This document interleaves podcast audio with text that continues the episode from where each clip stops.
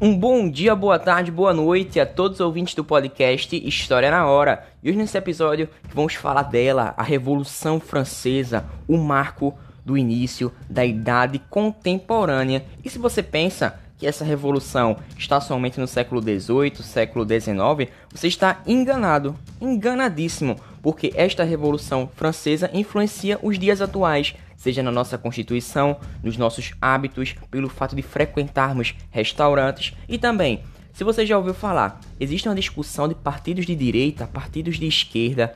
Isso está totalmente relacionado com os grupos políticos da França revolucionária. E aí, meu caro ouvinte, você está curioso para mais um tema, mais um assunto que vai te cativar a sua atenção?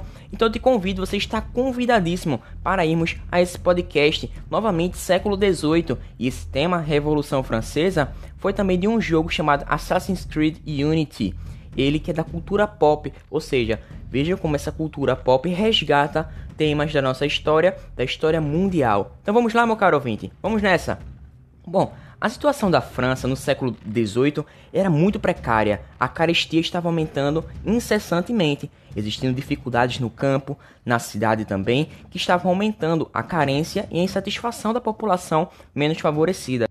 Porém, meu caro ouvinte, vale dizer que a contradição desse período era que o clero e a nobreza tinham inúmeros privilégios, não pagando impostos e recebendo tributos e dízimos do terceiro estado, e essa contradição existente de pobreza da população e regalias das camadas mais privilegiadas provocou o início desta grande revolução, que foi um movimento amplo, tendo como consequência o colapso dessa monarquia absolutista e também a formação de uma sociedade organizada, de acordo com novos princípios, o que abolia os privilégios estamentais que estavam caracterizando o antigo regime, que a França estava atrasada politicamente e economicamente, e veremos o porquê. Bom, essa revolução se espalhou pelo mundo, trazendo os ideais de igualdade, liberdade e também de fraternidade, bem como a noção de soberania popular, fato que estimulou diversos movimentos sociais pelo mundo afora, e o Levante consolidou os ideais burgueses na Europa. Mas e aí, meu caro ouvinte, você acha que pessoas deveriam ter mais benefícios do que outras? E, na sociedade em que vivemos, existem diferenças entre as pessoas? E como essas diferenças podem ser classificadas? Bem, depois desse podcast eu vou trazer algumas noções sociológicas a respeito desse tema. Mas vamos ao que interessa. Bom, vale dizer que a França estava no antigo regime, uma sociedade estamental, e que essa Revolução Francesa é considerado o indicador do final da Idade Moderna e o ponto de partida da Idade Contemporânea. E esse período marca uma linha divisória entre dois sistemas sociopolíticos opostos.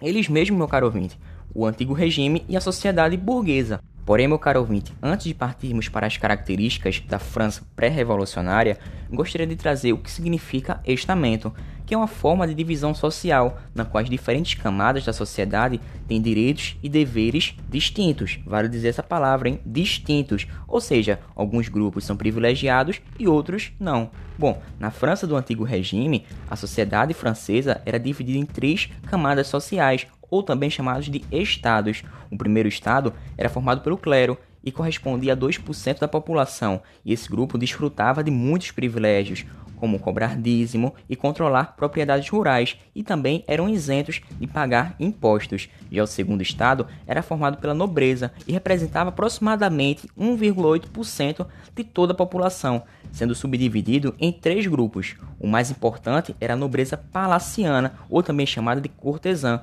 sendo formada por nobres que estavam vivendo em torno do rei naqueles arredores do palácio real.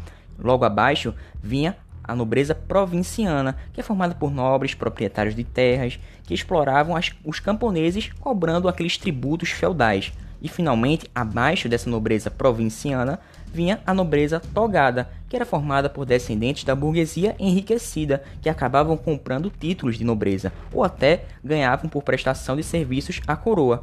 Dessa forma, vale dizer que todo esse segundo estado era isento de imposto e também ocupavam os mais altos cargos administrativos e também cargos militares. Olhando agora para o terceiro estado, coitados, né?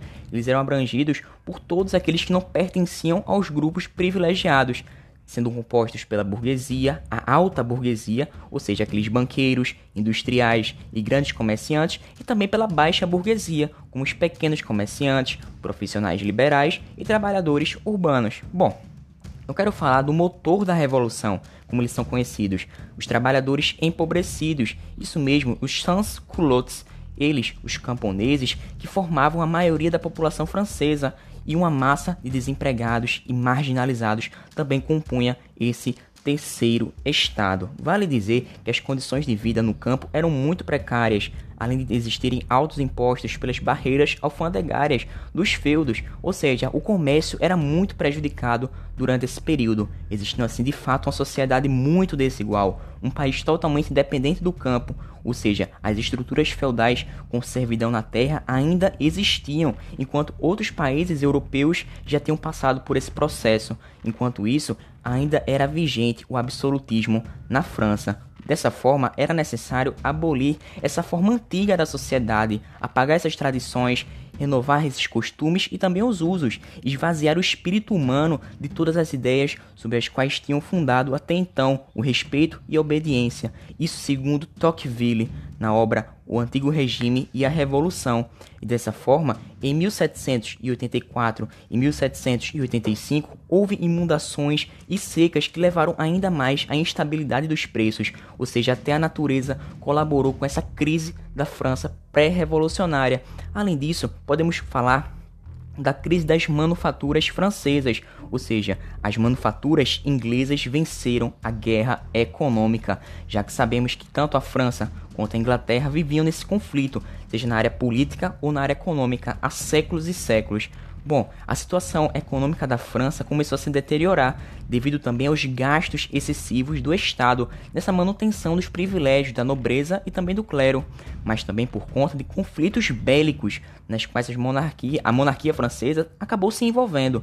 Bom, uma sucessão de péssimas colheitas e graves crises agrícolas também afetou o campo e a cidade, o que aumentou a carência e insatisfação do terceiro estado, vendo aqueles luxos e privilégios garantidos tanto ao primeiro quanto ao segundo estado.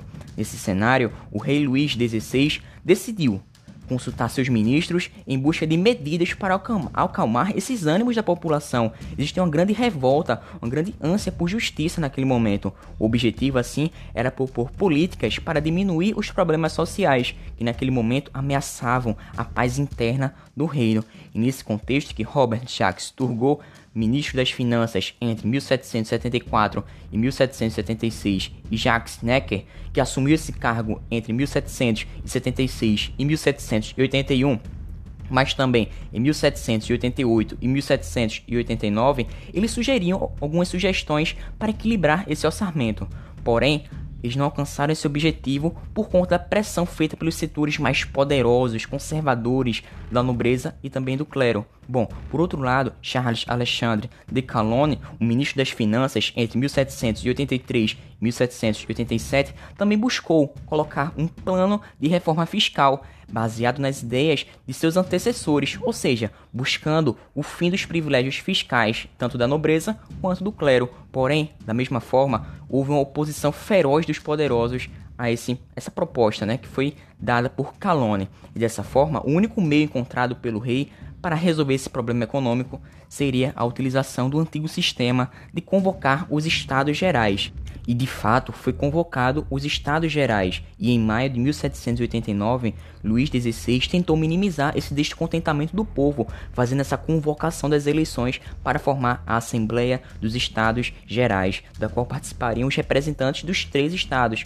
tanto primeiro, quanto segundo, quanto terceiro. Porém, vale dizer que nessa Assembleia o poder era apenas consultivo. Bom, na história da França, ela foi convocada pela primeira vez em 1302, no governo de Filipe o Belo, e a sua última convocação foi em 1614, lembrando que estamos aqui em maio de 1789. Bom, Vale dizer que, aos olhos de Luís XVI, essa convocação serviria apenas para reduzir essas tensões das reivindicações por comida que aconteciam nas ruas e também no campo. Porém, a Assembleia tornou-se um instrumento fundamental para finalizar esse absolutismo e a convocação provocou um clima de muita euforia na população, que estava vendo nisso uma oportunidade para ter seus interesses atendidos. Mas e aí? como que fica essa história. Meu caro ouvinte, e agora é o momento que estoura a revolução já que nas primeiras reuniões dos Estados Gerais ficou claro e evidente que a preocupação era apenas e somente com a economia e não existia nenhum propósito social para combater a miséria da maioria da população, acontecendo também um grande impasse entre os representantes dos três estados, já que tradicionalmente essas decisões eram tomadas da seguinte maneira: os representantes de cada um desses estados reuniam-se em separado, decidindo assim como votariam, e em seguida cada um desses estados apresentava o seu voto e então poderia se verificar qual proposta venceu. E nesse sistema, a nobreza e o clero era certo que eles iriam ganhar, já que eles votavam juntos e superavam o terceiro estado. Por isso a burguesia exigiu, defendeu que a votação fosse individual, o que permitiria uma vitória do terceiro estado, já que ele tinha um maior número de representantes. Porém, como os demais estados não aceitaram essa proposta de votação individual, esses representantes do terceiro estado reuniram-se separadamente e no dia 9 de julho de 1789 proclamaram a criação de uma Assembleia Nacional Constituinte, e essa ação fortaleceu a ideia do terceiro estado de criar uma constituição para a França. Mas o que isso significa, meu caro ouvinte? Uma constituição para a França que era absolutista. Bem, essa constituição indicaria que o rei deixaria de ter um poder absoluto e teria que se submeter a esta Constituição. Mas e aí? O que vai acontecer depois de todo esse conflito, depois de todo esse período de impasses, de ameaças? Bom, agora vai estourar a revolução com a queda da Bastilha. Mas eu deixo isso para o próximo podcast, meu caro ouvinte. A tua presença foi sensacional para mim. Então, muito obrigado. Até uma próxima. Te espero no próximo episódio. Fiquem com Deus. Valeu. Falou.